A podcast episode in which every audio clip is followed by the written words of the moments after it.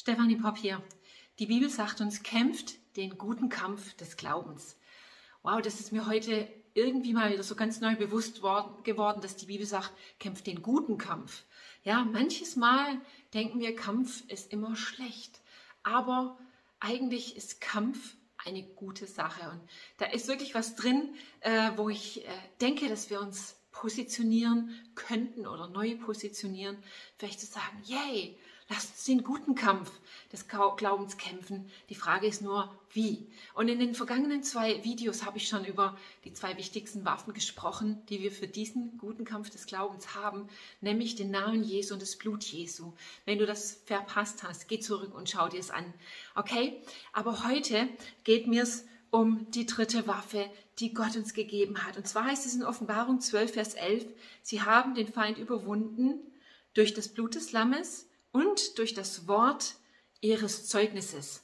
Und es überliest man vielleicht recht schnell oder legt mehr seinen Fokus auf das Blut des Lammes. Aber hier steht ganz klar, sie haben den Feind überwunden durch das Wort ihres Zeugnisses.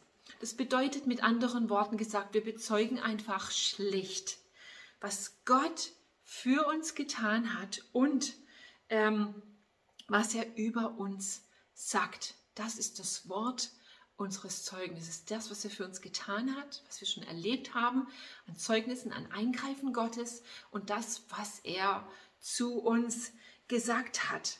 Und ähm, wir wissen, was Gott über uns sagt, wenn wir glauben, was in der Bibel steht. Das ist schon mal die Grundlage dafür. Und wir dürfen dieses Wort nehmen und mit diesem Wort buchstäblich kämpfen. Jesus hat mal an einer Stelle gesagt im Johannesevangelium, er sagt, ihr werdet die Wahrheit erkennen und die Wahrheit wird euch frei machen. Gottes Wort ist die Wahrheit und wenn ich seine Wahrheit nehme für meine Situation, für mein noch nicht oder für meine Herausforderung, für mein Problem, für meinen Kampf, dann setze ich Wahrheit frei, die letzten Endes das Überwinden hervorbringt. Ja, Wahrheit macht uns frei, macht mich frei. Und das, das gilt für jeden Bereich. Ja, das gilt für den Bereich von Krankheit, genauso wie für den Bereich von finanzieller Not oder irgendeine Form von Mangel oder Herausforderung oder einfach dieses Gefühl, wirklich im Kampf,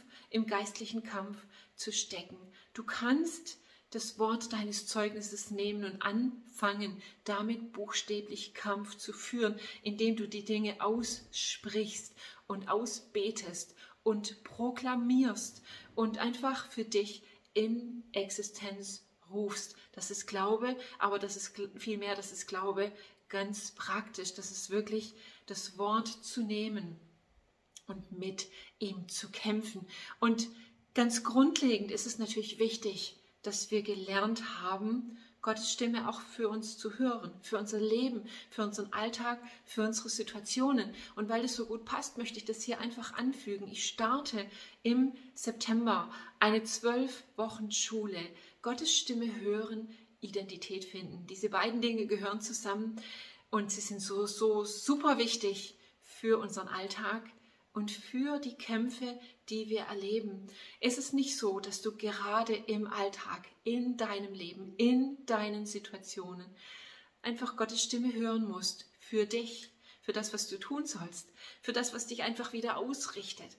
Ist es nicht so, dass das, was du wirklich brauchst, das Reden Gottes ist für dich? Und ich meine, es ist wunderbar, wenn wir, wenn ich mal ein prophetisches Wort von jemand anderem bekomme. Und ich genieße das.